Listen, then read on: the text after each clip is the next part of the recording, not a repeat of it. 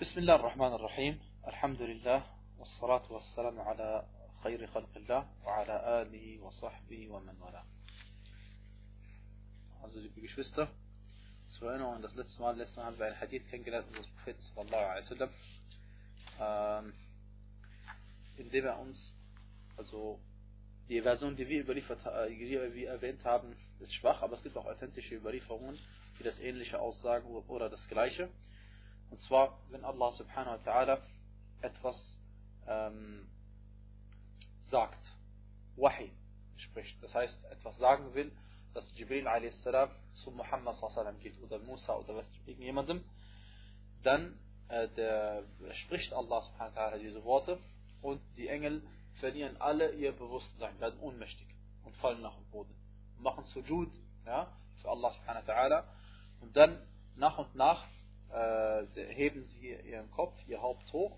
Der erste ist Jibril a.s., der dann die Offenbarung von Allah erhält. Und dann Jibril a.s. steigt vom obersten Himmel, vom siebten zum sechsten, zum fünften, zum vierten und so weiter. Und jedes Mal trifft er auf Engel, die, er, die ihn dann fragen, Jibril fragen, was hat Allah gesagt? Und er sagt, er hat die Wahrheit gesagt. Und das ist die offensichtliche Bedeutung dieses Hadithes. Und zwar geht es um die Al-Wahi. Al-Wahi. Deswegen Jibril sagt jedes Mal Al-Haq. Er hat Al-Haq gesagt. Und er sagt ihnen nicht tatsächlich, was die Engel, was Allah gesagt hat, weil nur Jibril weiß, was Allah sagt, wenn es Wahi ist, wie Koran, wie Taura und wie Zabur und so weiter. Allerdings äh, haben wir äh, gesagt, dass ähm, wenn Allah subhanahu wa ta'ala äh, Laylat al-Qadr bestimmt den Rizq und die, die, die, anderen Sachen bestimmt in Laylat al-Qadr für das kommende Jahr, für jeden einzelnen Menschen, dann natürlich die entsprechenden Engel wissen davon Bescheid. Ja? Und das geschieht in jede, jedes Jahr, wie Allah sagte, تنزل الملائكة والروح فيها بإذن ربهم من كل أمر. Also die Engel steigen herab und der Geist in ihnen oder unter ihnen. Äh, und das ist also jedes Jahr, wissen wir, geschieht das Laylat al-Qadr. Ja. Okay, diesen Hadith haben wir uns beim letzten Mal angeschaut und auch den dazugehörigen äh, Vers. Und heute wollen wir inshallah äh, erstmal kurz ein, ein, paar Nutzen ziehen, ein bisschen Nutzen ziehen aus dem, was wir gelernt haben. Zu einem können wir sagen, Allah subhanahu wa ta'ala hat einen Willen, Irada. Das heißt, Allah subhanahu wa ta'ala macht, was er will, wann er will. Manchmal Allah subhanahu wa ta'ala, einmal hat Allah entschieden, dass er den Adam erschafft, hat er ihn erschafft. Okay? Und jetzt Allah subhanahu wa ta'ala hat, äh, wie heißt es, äh, wie heißt es, immer hat Allah einen Willen. Das heißt, seine Taten Allah sind abhängig von seinem Willen. Wann er will, tut er etwas. Okay? Und das ist ein wesentlicher Grundsatz von Ahl Sunnah wal Jama'a. Im Gegensatz zu anderen Sekten, die im Islam zugeschrieben werden. Kun fayakun, natürlich, genau. Und wann er will. Wann er will. Also egal was er tut, Allah das entweder erschaffen oder das Sprechen. Egal was, er tut es, wann er will, subhanahu wa ta'ala. Ja? Ähm, ja, also es ist ein Unterschied zwischen Ahl Sunnah und anderen, die wir nichts sehen werden. Ja, deswegen. Was für uns selbstverständlich ist, ist für andere eben nicht äh, selbstverständlich. Wir lernen aus diesen Hadithen, die wir gelernt haben, vieles. Wir lernen daraus, dass Jibril a.s. eine besondere Stellung unter den Engeln. Sonst wäre er nicht der Auserwählte, der Amin al-Wahi, der Anvertraute der Offenbarung, wenn man die, die Offenbarung anvertraut, ja. Und so weiter und so fort. Wie dem auch sei, wir äh, lernen des Weiteren äh, Folgendes kennen. Und zwar, das geht ja, worum geht es in diesem Kapitel? Wir haben gesagt, es geht sich um, dass man Allah SWT alleine anbetet. Es geht um Tawhid al-Uruhiyya in diesem Kapitel, ja. Und das, das Beispiel, was Allah SWT im Koran gibt, unser Prophet sallam, dementsprechend im Hadith uns erklärt, beweist uns folgendes, und zwar, dass diese Mushrikun, äh, die ja andere außer Allah anbeten, selbst, ein, selbst wenn sie die Engel anbeten würden, die edelste Schöpfung Allahs, ja, allgemein die Engel sind besser als die Menschen. Allgemein die Engel sind besser als die Menschen. Selbst wenn sie diese Engel anbeten würden und Hilfe verlehen würden, würde es ihnen nicht nützen, denn sie, diese Engel, haben Angst und fallen aus Furcht vor Allah nieder, wenn sie Allahs Worte hören. Ja, also das ist der, was wir aus diesen Versen äh, lernen möchten. Aus dieser Erzählung. Dann, ähm, das habe ich schon gesagt, äh, dann lernen wir aus diesen äh, Versen aus dem Koran, diesen Hadithen, äh, was unser Aqidah angeht, dass tatsächlich der Prophet sallallahu alaihi wasallam Allah subhanahu wa ta'ala bestimmte Sachen zuschreibt, bestimmte Sachen zuschreibt. Zu diesen Sachen gehört, dass Allah subhanahu wa ta'ala tatsächlich spricht, wann er will. Und da kommen wir genau zu dem Thema, äh, der jetzt, das hier angesprochen wird. Und zwar, wir unterscheiden uns in dieser Thematik ganz grundsätzlich von den Ash'ariya al-Mu'attila. Und Ash'ariya nennt man die Menschen, diejenigen, die sich äh, zugehörig fühlen zu Abu Hassan al-Ash'ari, rahimahullah. Und al-Mu'attila, das sind dann tatsächlich das, was sie glauben. Und zwar, wir haben gesagt, äh, mehr als einmal, dass äh, auf Arabisch Ta'atil bedeutet etwas außer Kraft setzen. Eine Bedeutung außer Kraft setzen. Das heißt, äh, du sagst zwar, meine, ich sage jetzt ein einfaches Beispiel, okay? Du sagst zwar der rote Teppich, okay? Aber du sagst dann nicht, dass der Teppich tatsächlich rot ist. Das ist so einfach ist das Beispiel. So ist es tatsächlich. Die sagen, das ist der rote Teppich, ja? Aber die sagen nicht, der Teppich ist rot. Übertragen auf Allah subhanahu wa ta'ala äh, seine Namen, zum Beispiel sagen sie, äh, das ist die äh, extremste Form von Ta'atil, ja? Sie sagen, Allah subhanahu wa ta'ala ist Al-Alim. Äh, oder sagen wir ein einfaches Beispiel, äh, sagen wir, er ist As-Sami' okay? As-Sami' Was heißt As-Sami' Er kann alles hören. Genau, der Allhörende, okay? Aber sie sagen dann nicht, dass Allah hören kann. Sie sagen, Allah ist As-Sami' aber sie sagen, Allah kann nicht hören. Das ist eine Katastrophe. Weil das eine ergibt sich aus dem anderen. Das ist für uns selbstverständlich. Für uns ist klar, aber für die anderen ist es nicht klar. Und für die vielen Muslime ist es nicht klar.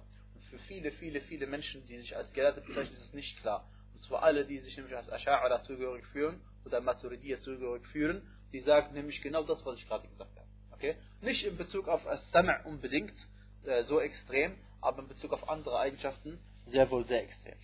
Zum Beispiel, ähm, damit wir ein Beispiel verstehen, und es ist äh, ein, ein, ein äh, ja, zum Beispiel über den Koran. Über den Koran. Wir alle glauben, dass der Koran, den wir haben, das ist Allahs Wort. Wir alle glauben das. Wer das, wer das anders sagt, ist Kafir. Brauchen wir nicht darüber lange diskutieren. Aber, wir Ahl Sunnah Jama'a, wir glauben tatsächlich, dass diese Worte hier drin sind, Allahs Worte sind. Die Ash'ariya sagen was anderes. Die sagen, der Koran ist Allahs Wort. Aber das, was wir hier haben, ist was? Machluk. Ist erschaffen. Ist ein Geschöpf Allahs. Ist nicht das Wort Allahs. Sie sagen zwar, der Koran ist Wort Allahs, und Allahs Wort ist unerschaffen, also Gher Machluk, aber es ist nicht das hier. Sondern was wir hier haben, sagen sie, ist etwas, was auf die Bedeutungen des tatsächlichen Koran hinweist. Das heißt, dieser Koran, sagen sie, gibt die Bedeutung vom Koran wieder. Es ist nicht der richtige Koran, sagen sie. Okay? In Wirklichkeit, das ist die Katastrophe schlechthin. Ja, das ist nicht, aber das ist der Unterschied, ein wesentlicher zwischen uns und der, und der Ash'ariya und, äh, und auch ähm, ja, der Ash'ariya. Wallahi, ein Teil, ein bisschen ja. Wir sagen nicht, Ash'ariya ist raus aus Ahl Sunnah Wir sagen, wir sagen ein Teil davon, okay. Aber dieser Teil von Koran zum Beispiel, Katastrophe, geht nicht. Ja? Das ist Koran Allahs Wort, fertig. Diskutieren wir nicht darüber. Ja, die Schia auch so da sagen, ja? Allahu Alam. Was ist jetzt allerdings, äh, also noch einmal zu, zu, zum Verständnis noch einmal deutlich. Das Wort Mu'attila bezieht sich auf Leute, die Ta'atil machen. Das heißt Leute, die die Bedeutungen von, von den Namen und Eigenschaften Allahs Allah nicht zuschreiben. Das ist Ta'atil. Wie heißen sie tatsächlich? Wer sind das? Das sind Asha'ira zum Beispiel. Ja, das sind die, die Menschen, die Abu Hassan Ash'ari gefolgt sind in seiner äh, Lehre, die er eine Zeit seines Lebens vertreten hat. Ihr wisst ja, am Ende seines Lebens hat er diese Lehre auch nicht mehr vertreten. Abu Hassan Ash'ari am Ende seines Lebens ist zurückgekehrt zu der Aqidah von Imam Ahmed bin Hanbal von Ahl Sunnah al-Jama'a. Okay? Nur die Leute heutzutage folgen das natürlich nicht. Ja? So. Ähm, jetzt gibt es allerdings eine extremere Version als Asha'ira. Es gibt die Asha'ira und es gibt die äh, Mu'tazila. Mu'tazila, die sagen tatsächlich, keine, eigene, keine einzige Eigenschaft akzeptieren sie von Allah subhanahu wa ta'ala. Sie glauben nur an die Namen. Sie glauben nur die Namen. Die sagen Allah subhanahu wa ta'ala, äh, wie heißt es, äh, ist zum Beispiel äh, Al-Alim. Ja? Aber sie sagen nicht Allah subhanahu wa ta'ala weiß oder hat Wissen. Sie sagen Allah ist Ar-Rahim, aber sie sagen nicht Allah ist barmherzig, hat Rahma. Er ist Ar-Rahim, aber er hat keine Rahma. Ja? Das ist die extremste Form, keine einzige Ziffer akzeptieren sie. Die Asha'ara, was machen sie? Sie akzeptieren die meisten nicht, aber sieben akzeptieren sie, wie wir gelernt haben. Sieben akzeptieren sie von diesem Sifat. Und, aber auch nicht genauso, wie wir sie akzeptieren. Die Asha'ira zum Beispiel äh, sagen über Allahs Sprechen, dass Allah subhanahu wa ta'ala seine Art zu sprechen, also wir Ahle Sunnah, wir sagen, Allah subhanahu wa ta'ala spricht, wann er will, mit wem er will, wie er will. Wassalamu alaikum wa rahmatullah. Okay? Und wie wissen wir nicht. Die, aber dass er spricht, wissen wir. Weil Muhammad sallam hat mit ihm geredet, direkt in Lilat al-Mi'raj. Musa hat mit ihm direkt geredet. Ja? Gut. Der, äh, die Asha'ira sagen, nein. Das Sprechen Allahs ist eine Eigenschaft, so wie Al-Ilm und wie Al-Hayah, wie also das Wissen und wie das, äh, das, das Lebendigsein. Das heißt, es ist immer mit ihm diese Eigenschaft. Es gibt keinen Zeitpunkt, wo er spricht und wo er nicht spricht. Nein, diese Worte Allah sind immer bei ihm. Immer. Er spricht nicht extra, sind immer da. Okay? Und das bedeutet bei ihnen, dass Allah subhanahu wa ta'ala seine Worte können nicht gehört werden, sondern sie sind etwas wie Gedanken. In Allah subhanahu wa ta'ala selbst. Ja? Und sie sagen, Allah subhanahu wa ta'ala, seine Worte kann man nicht hören. Ja? Und das ist eine Katastrophe. Ja? Deswegen will ich nur sagen, also deswegen manche Sachen, auf die wir hinweisen, sind für uns selbstverständlich, weil Allah es im Koran gesagt hat, aber manche Leute, sie akzeptieren das trotzdem nicht. Frage, die Asha'ira und die anderen, warum akzeptieren sie dieses Thema nicht? Oder die Asha'ira, warum akzeptieren sie nur sieben Sifat von diesen ganzen Sifat von Allah subhanahu wa ta'ala? Weil sie sagen, bei diesen sieben, der Verstand bestätigt das. Bei diesen sieben sagen sie, der Verstand akzeptiert das. Al-Aql. Und bei den anderen, der Verstand akzeptiert das nicht. Okay? Und wir sagen, äh, wir stimmen ihnen mit den sieben überein und mit dem Rest nicht. Weil wir sagen, mit den sieben wir haben wir keine Meinungsverschiedenheit. Jeder akzeptiert sie. Also zwischen Ahl Sunnah und der Asha'ira. Aber bei den anderen Zifat sagen wir, eine Ziffer von Allah subhanahu wa ta'ala, eine Eigenschaft von Allah subhanahu wa ta'ala, wird auf zwei Arten und Weisen mindestens, oder zwei Arten und Weisen ihm zugeschrieben. Entweder tatsächlich durch Logik, durch Logik, ja, die natürlich bestätigt ist durch den Koran und Sunna, keine Frage. Sehr klar. Ja, das heißt, entweder eine Eigenschaft, die nachvollziehbar ist, logisch, oder zweitens durch einen Beleg, auf Arabisch sagt man Dalil Masmu' ein Beleg, den man hören kann. Gemeint ist Koran oder Sunna. Das heißt, muss ich mit meinem Verstand nachvollziehen können, wie Allah subhanahu wa ta'ala tatsächlich erschafft? Ich muss nur wissen, dass Allah erschafft. Ja, Khaliq. Ja. Wie macht Allah? Er sagt Kun Fayakun. Wie? Ich weiß nicht wie. Ich muss nicht wissen. Ich brauche nicht wissen, ich kann nicht wissen wie. Und trotzdem akzeptiere ich es. Sie akzeptieren das vielleicht nicht. Ja, gut. Das nennt man Taslim. Das heißt, dass man sich Allah ergibt in dieser Hinsicht. Da sind wir mit diesem Kapitel fertig. Wallahu ta'ala a'lam. Neues Kapitel heißt Babu Shafa'a. Das Shafa'a hat der Autor, rahimahullah, in Kitab al-Tawhid erwähnt, weil die Mushriki, weil die Mushrikin zur Zeit des Propheten sallallahu alaihi wasallam, ähm, wie wir wissen, sie haben an viele Götter geglaubt und an Allah subhanahu wa als den höchsten Gott. Und was haben sie mit den anderen Göttern gemacht? Ja, sie haben gesagt zu Muhammad sallallahu alaihi wasallam, wir beten diese anderen Götter nur an, damit sie Shafa'at machen für uns. Damit sie Shafa'a machen bei Allah subhanahu wa. Und äh, das ist eine Form des Schirk, natürlich keine Frage, ja, weil sie beten sie ja an. Weil sie beten sie ja an. Und die Shafa'a wird verlangt von wem? Von Allah subhanahu wa ta'ala alleine. Allah subhanahu wa ta'ala alleine. Dass wir von der Shafa'a profitieren werden von Muhammad sallallahu alaihi wasallam, inshallah, wenn wir Muslime sind, ja, das ist, besteht kein Zweifel. Jeder Mensch auf der Welt, Kafir und Muslim, wird profitieren von der großen Shafa'a von Muhammad sallallahu alaihi wasallam, wie wir gleich sehen werden, ja. Aber wir dürfen sie nicht von ihm verlangen. Ich kann nicht hingehen zu Muhammad an sein Grab und ihm sagen, oh Rasulullah, gib mir Shafa'a. Das geht nicht. Ja? Mach das, was du tun musst, dann bekommst du seine Shafa'a. Geh auf den legalen Weg. Der illegale Weg ist verboten. Ja? Ähm, Allah subhanahu wa ta'ala braucht keine Shufa'a. Shufa'a ist der Plural von Shafi'. Shafi' ist jemand, der Fürsprache einlegt, der Shafa'a macht. Jemand, der Shafa'a macht, ist ein Shafi'. Ja? Und Allah subhanahu wa ta'ala braucht das nicht. Also die heutigen, äh, ein König äh, heutzutage, braucht Shafa'a. Weil er kriegt nicht alles mit, was passiert. Ja? Er braucht Leute, die ihm äh, helfen können. Er braucht, er braucht Leute, die zwischen ihm und den einfachen Leuten stehen, damit nicht alles zu ihm kommt. Es ist ihm zu anstrengend, zu viel. Ja? Deswegen setzt er lieber 100 Leute ein, die filtern schon mal alle Angelegenheiten, die sowieso der König niemals akzeptieren äh, würde als Fürsprache. Okay? Und dann 1, 2, 3, 4, 5 kommt pro Tag läuft bei ihm an und die, die sind sowieso schon fünfmal gefiltert und dann akzeptiert er sie. Ja? Was du sagen? äh, und jetzt, mach weiter. äh, aber, aber Allah subhanahu wa ta'ala, er weiß alles, er hört alles, er sieht alles, er kann alles machen, was er will. Also können wir direkt von ihm Schafa'a verlangen. Brauchen wir keine äh, Vermittler. Ja.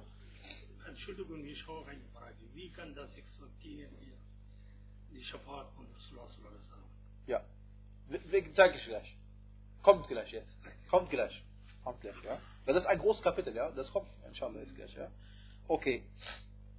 Und, ähm, äh, aber, in dieser Dunja, diese Dunja, wenn ein König ein Schafir hat, also Leute hat, die ihm helfen, dass man zu ihm kommt und du sagst dem Sekretär, bitte hilf mir bei dem König, er soll mir was unterschreiben und weiß nicht was.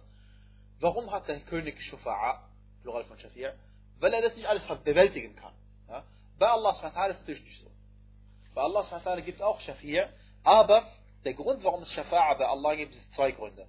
Erstens einmal, damit derjenige, der Shafa'a macht, zum Beispiel Rasulullah sallallahu alaihi Allah seinen Stand erhöht, ihn ehrt, damit er geehrt wird, gelobt wird von Allah SWT. Die, zweite, äh, die zweite Sache ist bei Shafa'a, bei Allah SWT, ist, dass wenn jemand für mich Shafa'a macht, ich habe davon einen Nutzen. Ich habe davon einen Vorteil. Okay? Das sind die zwei Sachen. Aber im Grunde Allah SWT profitiert davon nichts. Ja, klar, aber Allah SWT braucht das alles nicht. Ja? Okay. Ähm, und die Beispiele, äh, Beispiele für die Shafa'a ist, dass der, der Prophet sallallahu alaihi wasallam Shafa'a machen wird für manche Menschen, dass sie in Jannah kommen. Für manche Muslime, damit sie in Jannah kommen. Und äh, der Shafa'a ist von Muhammad sallallahu manche eben, dass sie, wenn sie in die, damit sie nicht in Jahannam kommen. Ja, damit sie nicht in Jahannam kommen. طيب. Der Autor hat jetzt einen Vers erwähnt aus dem Koran. Dort heißt es, وأنذر به الذين يخافون أن يحشروا إلى ربهم ليس لهم من دونه ولي ولا شفيع und warne damit diejenigen, die befürchten oder Angst davor haben, dass sie zu ihrem Herrn versammelt werden. Sie haben außer ihm weder einen Schutzherrn noch einen jemanden, der für Sprache einlegen könnte warne damit diejenigen, mit wem? Warne mit dem Koran. Warne mit dem Koran diejenigen, sie fürchten, dass sie zu ihrem Herrn zurückkehren werden. Das heißt, sie haben Angst an dem Tag, an dem sie zu Allah zurückkehren. Inshallah, wir alle werden mit dem Koran gewarnt, an einem Tag, an dem niemand uns helfen kann und niemand Shafa'a geben kann, außer durch Allah. Subhanahu wa ta'ala. Das ist die Bedeutung des Vers. Außer Allah oder außer durch Allah haben sie keinen Wali, keinen Schutzherrn, keinen Helfer und keinen Shafi'. Keinen, der ihnen Shafa'a äh, bewilligen könnte, äh, dass es sein Einverständnis geben könnte, dass sie Shafa'a bekommen. Ähm, dann hat der Autor einen zweiten Vers erwähnt. Allah subhanahu wa ta'ala sagte, قُلْ لِلَّهِ الشَّفَاعَةُ جَمِيعًا Sprich, Allah gehört jegliche Art von Shafa'a. Allah gehört jede Art von Shafa'a. Und gemeint ist, weil wir, Alhamdulillah, äh, es als Muslime, nicht nur einen Vers betrachten, sondern die Verse in Einklang äh, verstehen. Wir verstehen alle Verse gleichzeitig, ja, zusammen. Ja. Dass Allah subhanahu wa ta'ala diesen Vers ist nicht gemeint, wie manche, manche Sekten haben im Islam gesagt. Aufgrund dieses Verses, es gibt keine Shafa'a. Es gibt nur Shafa'a von Allah. Weil Allah sagt, sprich, Shafa'a ist für Allah allein. Oder die gesamte Shafa'a ist für Allah. Gemeint ist, Allah subhanahu wa ta'ala bestimmt, wer die Shafa'a äh, machen darf und wer sie nicht machen darf. Das ist mit dem Vers gemeint, ja. Weil sonst gäbe es einen so großen Widerspruch im, äh, wie heißt es, im Koran, den es nicht geben kann und nicht geben darf, logischerweise, ja. Und der Koran widerspricht sich nicht. Dieser Vers, قُلْ لِلَّهِ الشَّفَاةُ جَمِيعًا Sprich, Allah gehört jede Art von Shafa'a. Das heißt, er bestimmt über jede Art von Shafa'a. Heißt bedeutet was? Es gibt verschiedene Arten von Shafa'a. Es gibt verschiedene Arten von Shafa'a. Und über alle sie beurteilt Allah subhanahu welche davon zugelassen wird, welche nicht. Und es gibt verschiedene Arten. Und zwar sagt der Autor, rahimahullah, oder der Erklärer, und zwar, dass die Gelehrten die Shafa'a in vier Teile oder in zwei wesentliche Teile eingeteilt haben, wie dem auch sei. Und zwar gibt es einmal die Art, äh, erstmal gibt es die Shafa'a von Muhammad sallallahu alaihi wasallam. Und zwar die wichtigste Shafa'a, oder nicht die wichtigste, für, äh, die, die äh, sag ich mal, die Shafa'a, für die er bekannt ist. Ist die Shafa'a, Yawm al-Qiyamah, wenn alle Menschen warten darauf, dass Allah subhanahu wa ta'ala mit dem Gericht beginnt, dass endlich das Gericht anfängt. Weil wir warten und warten und warten und warten. Wir warten tausende von Jahren und wir warten, bis endlich das äh, Gericht anfängt. Und fängt nicht an, weil dann gehen ja die Menschen nach und nach, bis sie zu Muhammad kommen. Und er macht dann Shafa'a, das was? Dass das Gericht anfängt. Das ist die Shafa'a al-Uzma, die große Shafa'a. Und wer hat davon Nutzen? Jeder Mensch. Muslim und Kafir. Ja. Warum? Weil das so eine Anstrengung ist an diesem Tag, wenn du tausende Menschen, wie viele Jahre lebt er? 70, 80, 100 Jahre. Er wartet an diesem Tag tausende von Jahren. Yom al-Qiyamah laut dem Koran laut dem Koran dauert 50.000 Jahre. Laut dem Koran, Surat al-Ma'arij. Deswegen warten sie so lange, dass sie sagen, Hauptsache es fängt endlich an. Wir können nicht mehr warten. Wir können nicht mehr warten, was mit uns passieren wird. Okay, das ist die erste Shafa'a. Und zwar, dass der Prophet sallallahu alaihi wasallam für alle Menschen Shafa'a machen wird. Aber, wie geschieht das? Wir kennen den Hadith des Propheten sallallahu alaihi wasallam. Trotzdem erwähnen wir ihn kurz und bündig und sagen, dass die Menschen als erstes nicht zu Muhammad sallallahu alaihi wasallam gehen, sondern als erstes gehen sie zu Adam salam, dem Vater der Menschheit und äh, sie sagen ihm, O Adam, Allah subhanahu wa ta'ala hat dich mit seiner eigenen Hand erschaffen. Und Allah subhanahu wa ta'ala hat die Engel, den Engeln befohlen, dass sie Sujud für dich machen. Ja? Und Allah subhanahu wa ta'ala hat dir die Namen von allen Dingen gelehrt. Und dann sagt er, dann sagen sie zu ihm, deswegen geh zu Allah und mach Shafa'a, dass wir endlich anfangen mit dem Gericht. Und dann äh, sagt Adam a.s. allerdings, ich kann das nicht tun, denn wie ihr wisst, habe ich vom Baum gegessen und ich hätte davon nicht essen dürfen. Und guckt mal, obwohl Adam a.s. hat Tauba gemacht und Allah hat Tauba angenommen, Allah hat ihm die Sünde schon längst verziehen, aber trotzdem Shafa'a ist eine edle Stellung. Shafa'a ist etwas Besonderes. Das macht nicht jeder. Okay? Shafa'a ist für einen besonderen Menschen und äh, Adam a.s obwohl er ein Nabi war, ein Prophet war, hat er gesagt, ich kann diese Schafa'a nicht machen, das steht mir nicht zu. Ja. Wie dem auch sei, also der Beweis ist im Koran, dass Allah subhanahu die Tauba von ihm angenommen hat. Ja, ثم تاب عليه فتاب عليه وهدى. Ja, Allah hat ihm die Tauba von ihm akzeptiert. Dann gehen sie zu Nuh a.s., dem zweiten Vater der Menschheit. Ja, nachdem die Menschen ausgerottet waren in seiner Zeit, bis auf ihn und seine Nachkommenschaft oder sie dann sagen sie ihm das Gleiche, O Nuh und so weiter. Und dann sagt er, tut mir leid, ich kann keine Schafa'a machen. Ich habe damals, ähm, als ich auf dem Schiff war, und dann hat Allah subhanahu wa ta'ala mir vorher versprochen, dass er mich und meine Familie erretten wird. Und danach, nachdem äh, die Flut kam, ja, habe ich gesagt, oh mein Herr, Rabbi inna bni min ahli, oh mein Herr, mein Sohn gehört doch zu meiner Familie, wa inna wa'daka al-haq, und das, was du versprichst, ist die Wahrheit, وأنت أحكم الحاكمين. Du bist doch der Weiseste derjenigen, die entscheiden. Und dann sagt Allah subhanahu er ist nicht Teil von deiner Familie. Er ist nicht Teil von der Familie. Ein Muslim und ein Kafir passen nicht zusammen, nicht eins. Ja? Nicht Muslim, er war Kafir. Ja?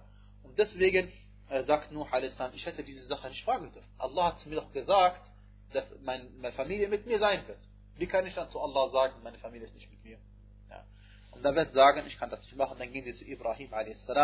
Und wir, wir wissen ja, dass Ibrahim a.s. dreimal gelogen hat und die Unwahrheit gesprochen hat. Obwohl, und das sind tatsächlich Lügen gewesen. Nicht wie manche Leute sagen, nee, es war kein, es waren Lügen. Ja? Nur, wir wissen doch, dass nicht jede Lüge haram ist. Wir wissen, dass nicht jede Lüge haram ist. Um Salama radiallahu anha hat gesagt, ما سمعت رسول الله صلى الله عليه وسلم يرخص في شيء من الكذب إلا في ثلاث Niemals hat der Prophet sallallahu alaihi wasallam, sagt Um Salama radiallahu anhu, ja, niemals hat der Prophet sallallahu alaihi wasallam erlaubt zu lügen, außer in drei Situationen. Und was sind die drei Situationen? Erstens, wie bitte? Ja, die, die Verheirateten wissen das natürlich, okay? Also, man redet mit seiner Ehefrau. Und die, pass auf, der Hadith sagt auch, und die Ehefrau redet mit dem Mann. Beides. Okay? Weil, wir wissen, jeder, der verheiratet ist, weiß, dass, dass eine Frau zum Beispiel fragt einen, äh, wen liebst du am meisten? Ja? Man muss natürlich sagen, dich. Ja?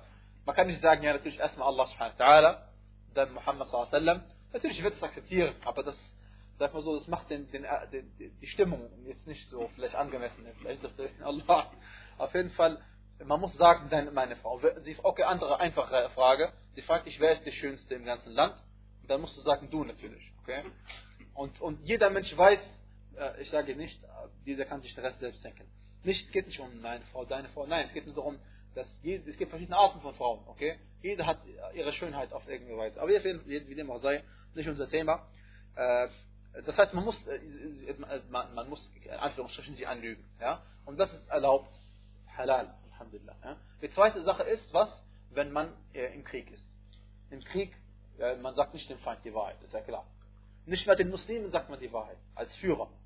Ja? Der Prophet sallallahu alaihi wasallam, wenn er auf eine äh, Raswa gegangen ist, hat er nicht den direkten Weg genommen, sondern er ist einen anderen Weg gegangen.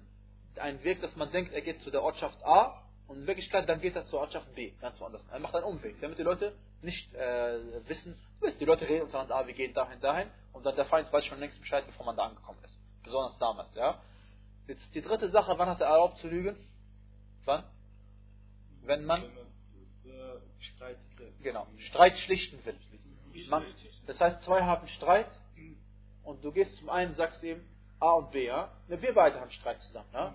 Und er kommt und sagt dir, pass auf, der Nail, ihm tut sehr leid. Er entschuldigt sich. Ich habe gar nichts gesagt, ja. Aber er sagt zu dir, Nail, er tut ihm leid, er weint schon und entschuldigt sich. Und dann du bekommst ganz weiches Herz. Ah, du sagst, ich verzeihe ihm jetzt, ja. Und dann er kommt zu mir und sagt das Gleiche. Der Abi hat gesagt, er ist so traurig, er ist ein armer Onkel und er weint und weiß nicht was. Und trefft euch doch mal. Und dann treffen wir uns zusammen und wir verhalten uns in die Arme und weinen und wir entschuldigen uns gegenseitig. Obwohl wir gar nichts gemacht haben. Aber das funktioniert, ja. Das nennt man Islah und gehört zu den guten Taten. Ja? Und deswegen, äh, und Ibrahim a.s. hat das ähnlich gemacht. Ibrahim a.s. als er nach Ägypten gegangen ist und man gefragt hat, wer ist diese Frau, und zwar seine Frau, der Pharao hat nachfragen lassen, was hat er gesagt? Er sagt, meine Schwester. Okay. Ist das eine Lüge in dem Sinne? Manche Gelehrte haben gesagt, das ist nicht mal eine Lüge, weil es ist seine Glaubensschwester. Im Islam ist seine Schwester. Mit dem auch sein. Leute haben verstanden, es ist seine, seine leibliche Schwester. Warum? Weil er hatte Angst, wenn er sagt, ich ist meine Frau, dann der Pharaon wird mich töten und meine Frau nehmen. Ja, und es waren die einzigen Muslime, der, die, der, der, zu der Zeit, sagt man. Es gab keine Muslime außer. Zu der Zeit. Ja? Wallahu a'lam. Auf jeden Fall, das war die eine. Die zweite Sache ist die, die, die, geschickte Lüge, die im Koran verzeichnet ist. Und zwar als, äh, äh, als sein Volk an dem einen Tag, haben sie einen Tag im Jahr, wo sie den Götzen äh, Tiere opfern und dann machen sie das Fleisch vor diese Götter. Ja, und dann gehen sie raus und warten sie, bis die Götter Baraka machen. Und dann kommen sie zurück und dann essen sie ihr Fleisch. Und Ibrahim hat gesagt, ich bin krank. Ich bleibe, ich muss hier bleiben in der Stadt. Als dann alle draußen waren, hat er natürlich die Götter alle kaputt zerschlagen, bis auf den größten von ihnen. Und die Geschichte ist bekannt. Ja? Auf jeden Fall hat er gesagt, ich bin krank. Das stimmt nicht. Er war nicht krank, sondern er wollte gucken, was er da für einen Plan, äh, ja, was für einen Plan er schmieden kann. Ja? Das war Und die dritte Lüge war, als er, äh, die ist auch im Koran erwähnt, und zwar,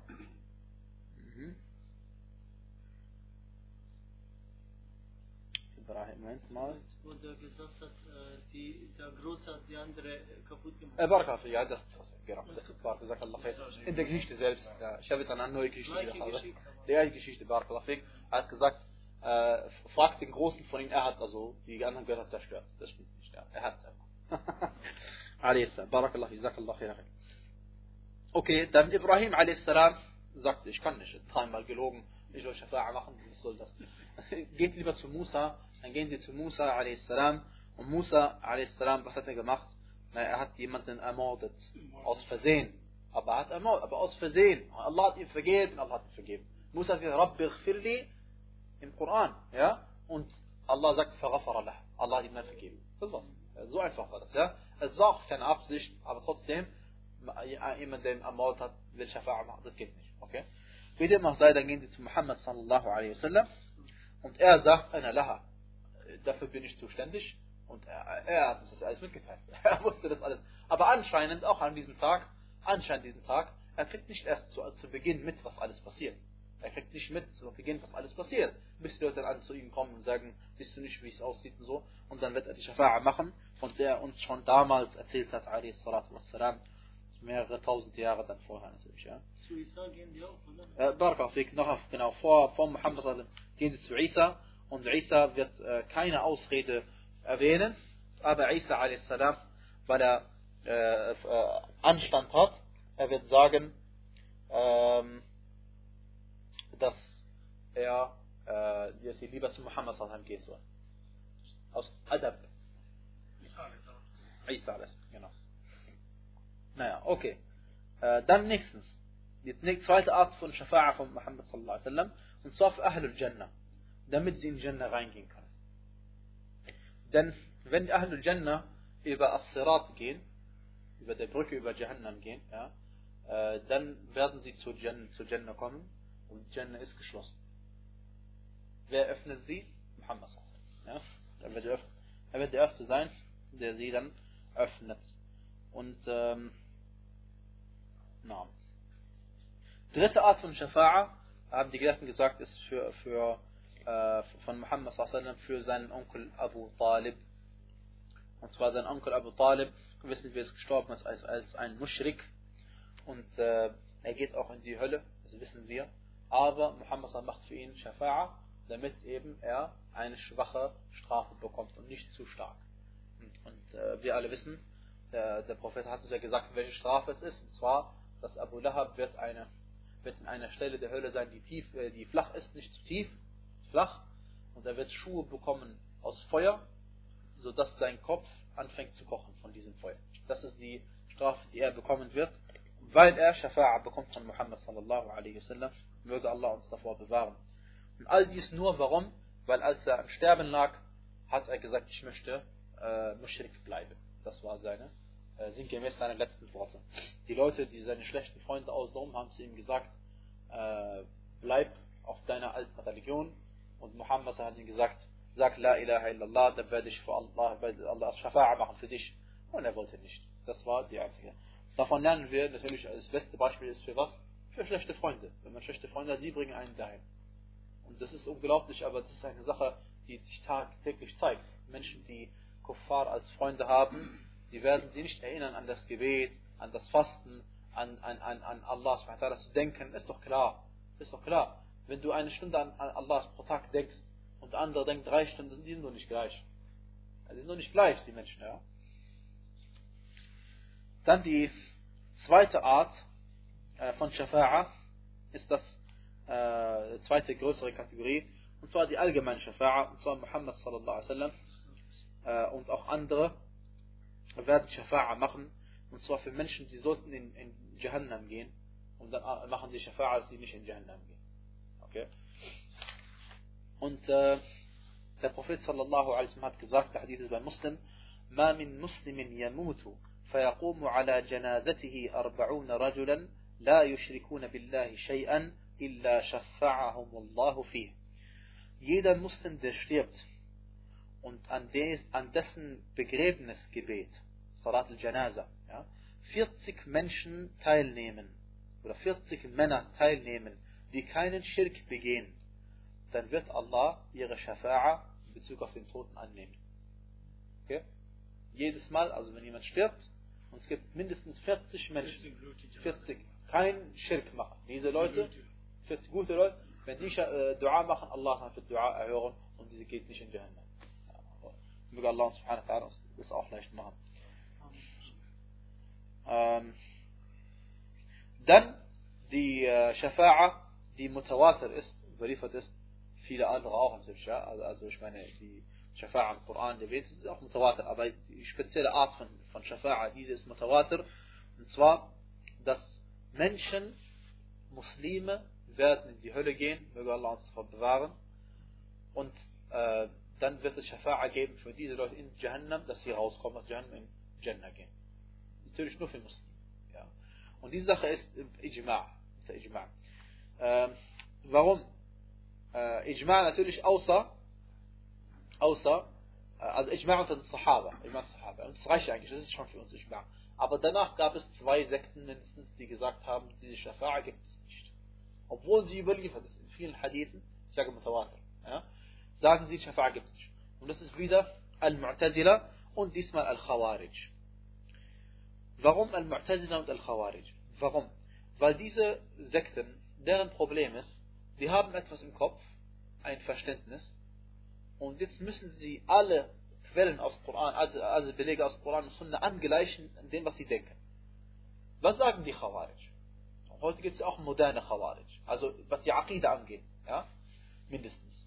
Äh, sie sagen ja, wenn jemand eine große Sünde begeht, große Sünde, wie Alkohol trinken, Sinna, Khamr, äh, Qatl, ja, also Ermordung. Ja. Sie sagen, wenn jemand eine große Sünde begeht, ist er Kafir. Das ist die Khawarij. Wenn jemand ein äh, Kreuz, sagen sie, anzieht, er ist Kafir. Wir von einer Sunna, wir sind nicht so schnell. Wir wissen, dass das eine Tat von Kufr ist, wissen wir. Ja. Aber wir passen auf, wir sind nicht so schnell im Urteil wie sie. Ja. Das ist ein Vorteil für uns, ja, weil wir sind auf dem richtigen Weg. Also wenn jemand eine Kufrtat begeht, du darfst nicht gleich sagen Kafir. Weil vielleicht er ist Jahil. Ja, das ist die einfachste Erklärung. Vielleicht er ist gezwungen. Es gibt viele Erklärungen. Okay? Äh, und deswegen, äh, die Khawarij haben ein Problem. Wenn jemand eine große Sünde begeht, zum Beispiel, jemand trinkt Alkohol und man sagt dem Junge, trink kein Alkohol, du weißt doch, es ist haram. Sagt er, ja, ich weiß, es ist haram, aber ich kann nicht, ich, hab, ich bin abhängig und so. Und Khawarij sagt kafir. Wir sagen, nein, kein kafir. Fast. Gefährlich. Sehr gefährlich. Okay. Äh, und wir haben natürlich klare, glasklare Beweise aus der Sunna des Propheten, dass es ein Quatsch ist, was wir uns erzählen. Okay? Wie dem auch sei, wenn die Khawarij sagen, jemand, der große Sünde macht, ist Kafir, das heißt, es gibt keine Schafa'a für sie. Klar. Weil, wenn, wenn, wenn manche, Leute, manche Leute in Jahannam gehen, wir sagen, manche Leute gehen in Jahannam, warum? Weil sie haben große Sünden begangen. Und danach Schafa'a gehen in Jannah. Okay? Ähm, aber für, für die Khawarij, wenn man große Sünde begeht, man ist Kafir. Und Kafir geht nicht in Jannah. Also sagen sie, alle Hadithe über Shafa'a für Leute, die in Jahannam waren, sind falsch. So einfach ist das. Ja? Und das gleiche gilt für Al-Mu'tazila. Äh, das ist, das, ja, das ist ein schönes Beispiel für was, so arabisch nennt man das, den man den Aql vor Naql setzt. Das heißt, der Aql, den Verstand, bevor Naql. Naql ist Quran Sunnah. Aql ist der Verstand. Sie machen erst Verstand und dann Quran Sunnah. Na, wir machen umgekehrt, erst Quran Sunnah, dann Aql. Weil wir können nicht alles verstehen, was Allah uns gesagt hat. Über sich selbst zum Beispiel. Über Jahannam, über Jannah, über Malaika. Können wir das alles verstehen? Wahi, wie kommt zu Muhammad? Das wissen wir nicht. Also können wir nicht über nur rational das, solche Sachen begründen. Ja? Also, äh, na, auf jeden Fall, äh, dann gibt es eine weitere Art von äh, Shafa'a. Nein, ich habe noch nicht erwähnt. Al-Mu'tazila. Die Mu'tazila sagen das gleiche wie die Khawarij, fast das gleiche. Und zwar die Mu'tazila sagen, wer eine große Sünde begeht, ist nicht Kafir. Aber er ist auch nicht Mu'min. Er ist dazwischen. Kein Muslim, kein Kafir.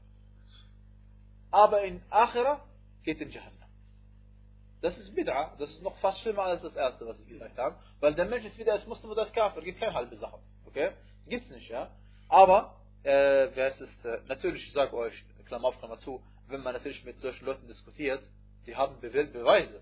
Es ist nicht so einfach, ja, wenn die werden dir ein Hadith bringen, ein, es gibt einen Vers im Koran, Allah subhanahu wa ta'ala sagte, وَمَنْ يَقْتُلْ مُؤْمِنًا مُتَعَمِّدًا فَجَزَاؤُهُ جَهَنَّمْ Wer einen Gläubigen vorsätzlich tötet, absichtlich tötet, dessen Lohn ist die Hölle. خَالِدًا فِيهَا Und er wird darin ewig bleiben.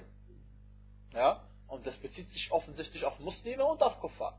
Ja? Und wie gesagt, sie haben starke Beweise, äh, stark dem Anschein nach, natürlich stark dem Anschein nach, wenn man, das, das Tolle ist ja gerade, ihr habt ja gesehen, was machen sie mit den ganzen Hadithen? Die schmeißen sie einfach weg. Ahlus Sunnah macht das nicht so. Ahlus Sunnah sagt, ja, Moment mal, wenn der Prophet das gesagt, Allah das gesagt, das kann ich nicht widersprechen, aber wir müssen das irgendwie im Einklang verstehen.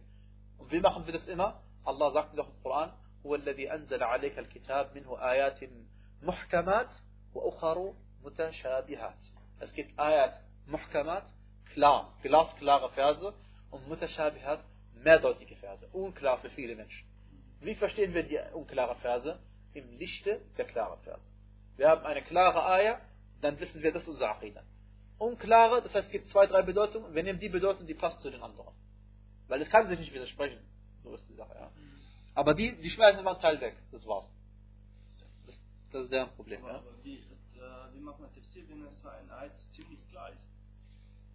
Was jetzt? Wie du jetzt dieses äh, Eid gesprochen. Ja, da können wir darüber reden. Aber weil wir nicht über Firach reden jetzt, wir reden über Shafa'a, können wir im Anschluss von dem Ja. Natürlich, wir könnten auch darüber reden, warum Mu'tazila das sagt und so, ja. Ich erkläre, was ich weiß davon, ja. Aber wie gesagt, also reden wir erstmal kurz hier. Äh, wir haben ja noch zwei Minuten oder so. Äh, nächste Shafa'a, die Gläubigen untereinander.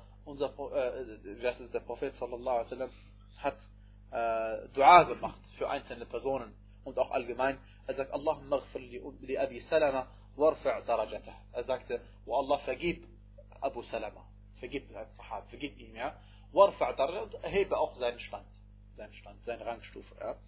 Und deswegen, äh, und auch ist uns überliefert worden, dass unser Prophet sallallahu alaihi wasallam, das ist ein Hadith, der wallahi uns so viel Hoffnung gibt, vielleicht wie fast kein anderer Hadith, und zwar, dass der Prophet sallallahu alaihi wasallam Dua gemacht hat für jeden einzelnen von seiner Ummah.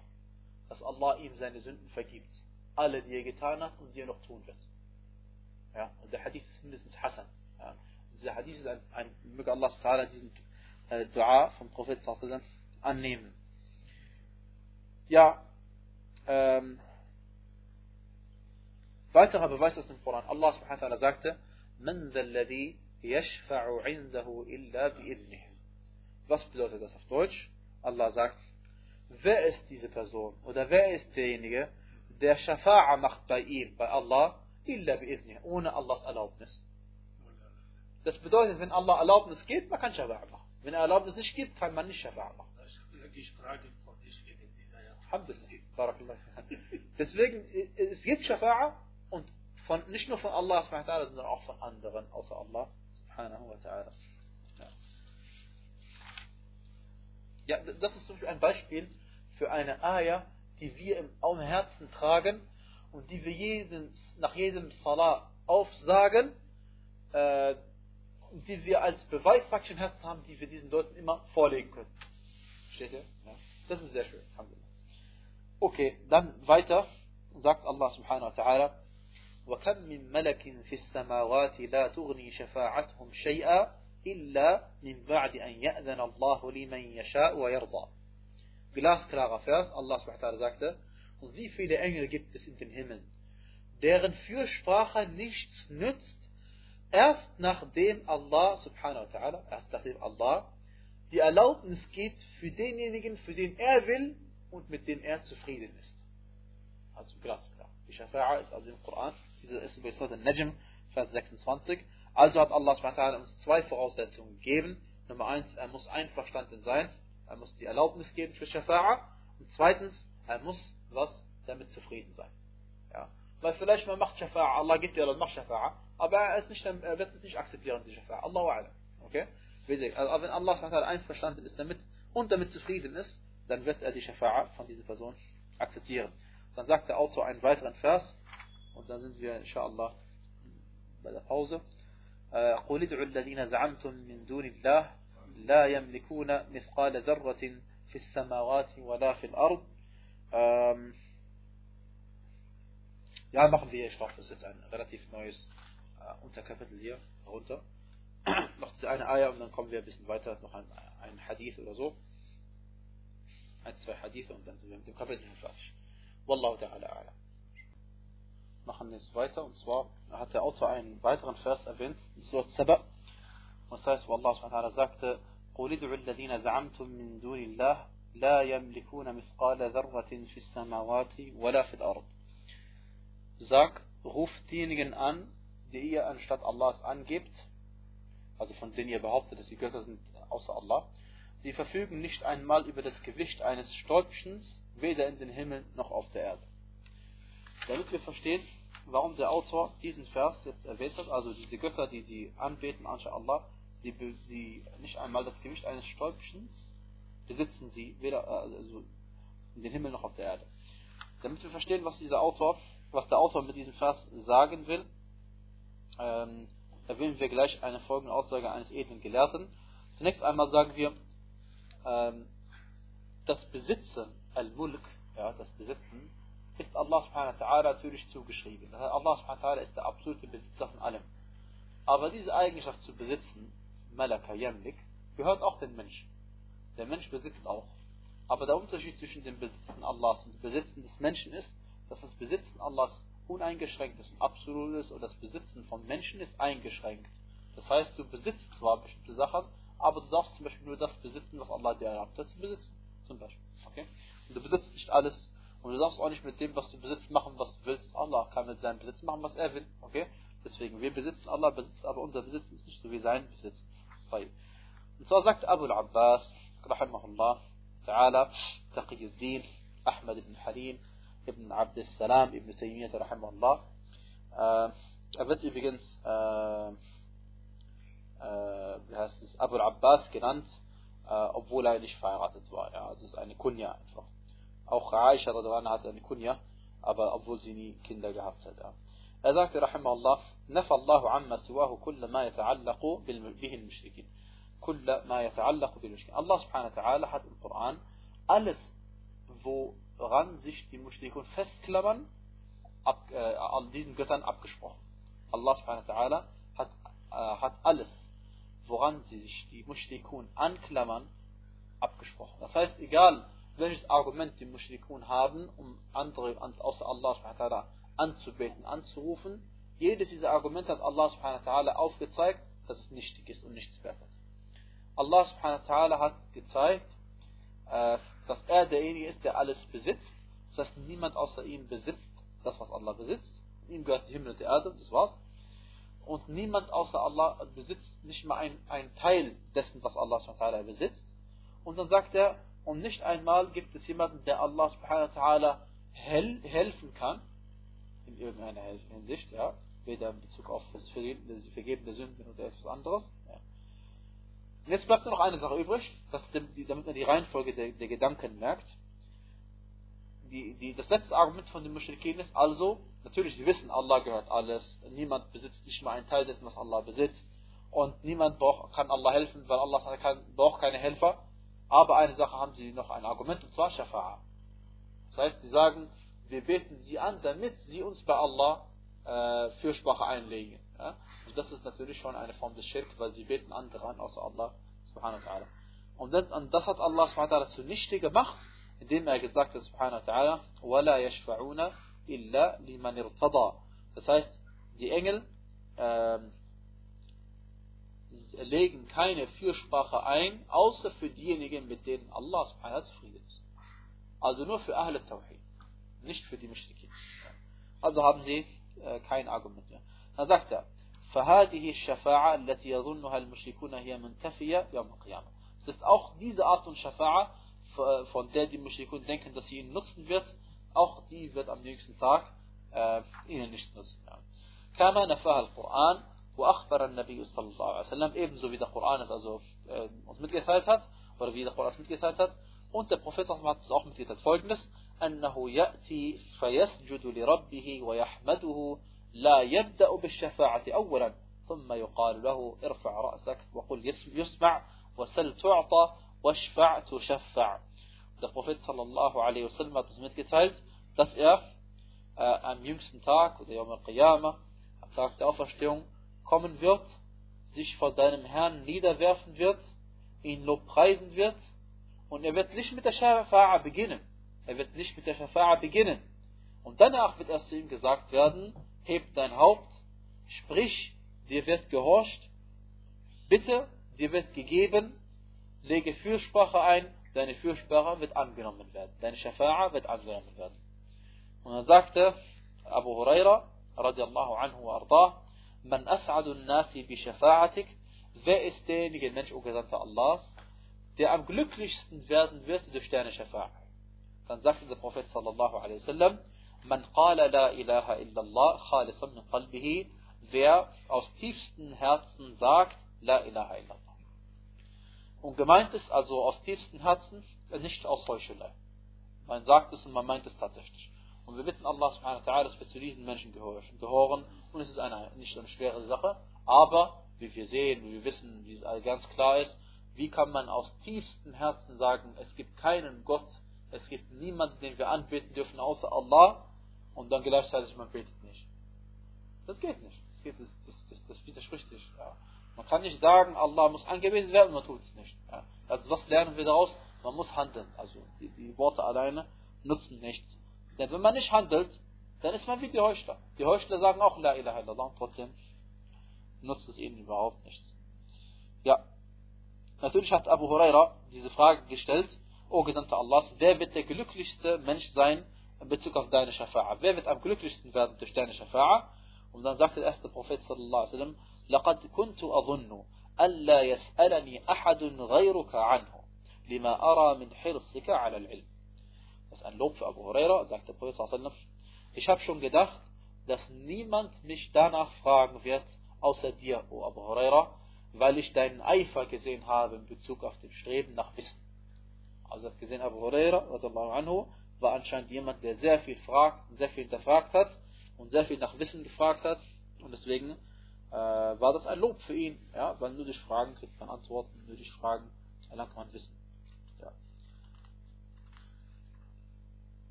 Und wir sind schon fast fertig. Man könnte sagen, äh, und zwar weiter, des Weiteren sagt dann der Autor, فَتِلْكَ الشَّفَاعَةِ لأهل الإخلاص بإذن الله. Das ist also die Shafa'a. Für Ahl al-Ikhlas. Ikhlas sind Leute von Ikhlas. Leute, die Ikhlas haben. Ikhlas ist, was haben wir gesagt? indem man eine Sache nur für Allah, für Allah. Nur für Allah.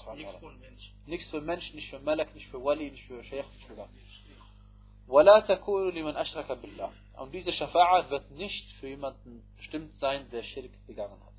وحقيقته أن الله سبحانه وتعالى هو الذي يتفضل على أهل الإخلاص. Und Wirklichkeit sagt er, رحمه الله, ist es so, dass Allah subhanahu wa ta'ala auf seiner Gunst, aus seiner Fadl heraus, seiner Gunsterweisung heraus, er gibt Shafa'a eigentlich. Das heißt, die ganze Rahma kommt von Allah subhanahu letzten Endes. Ja. فيغفر لهم بواسطة دعاء من أذن له أن يشفع. Er vergibt also äh, dann bestimmten Menschen aufgrund des Duas, den manche Menschen zu Allah subhanahu gemacht hat und mit dem Dua Allah einverstanden war. Und dann wird Allah die Shafa'a akzeptieren, liyukrimahu, damit er diesen Menschen äh, edel behandelt, das heißt, den, der Shafa'a macht er wird, weil es eine edle Sache für Allah, für, für, für einen Menschen. Man geht zu Allah, bittet ihm, oh Allah, man hat sowieso Alhamdulillah schon gewonnen. Ja? Und man sagt, oh Allah, bitte vergib den anderen Menschen auch noch und so. Und Allah akzeptiert deine Shafa'a, wer bist du? Niemand bist du, aber Allah akzeptiert deine Shafa'a. Das heißt, du hast eine große Stellung bei Allah. وينال المقام المحمود dadurch erhältst du dann diese lobenswerte Stellung von Allah subhanahu wa ta'ala فالشفاعة التي نفاها القرآن ما كان فيها شرك ولهذا أثبت الشفاعة بإذنه في مواضع und deswegen, also sagt zusammengefasst jetzt noch einmal, ähm, die Shafa'a äh, gilt nur für den, die Allah, für die es Allah erlaubt hat, erlaubt hat, subhanahu wa ta'ala, und es hat immer zu tun mit Leuten, die Muwahidun waren, das heißt, die Tawhid verinnerlicht haben, äh, und damit sind die Worte des Autors vorbei, und damit bin ich auch am Ende, Wallahu ta'ala a'lam, wa sallallahu ala nabina Muhammad, wa ala alihi wa sahbihi ajma'in.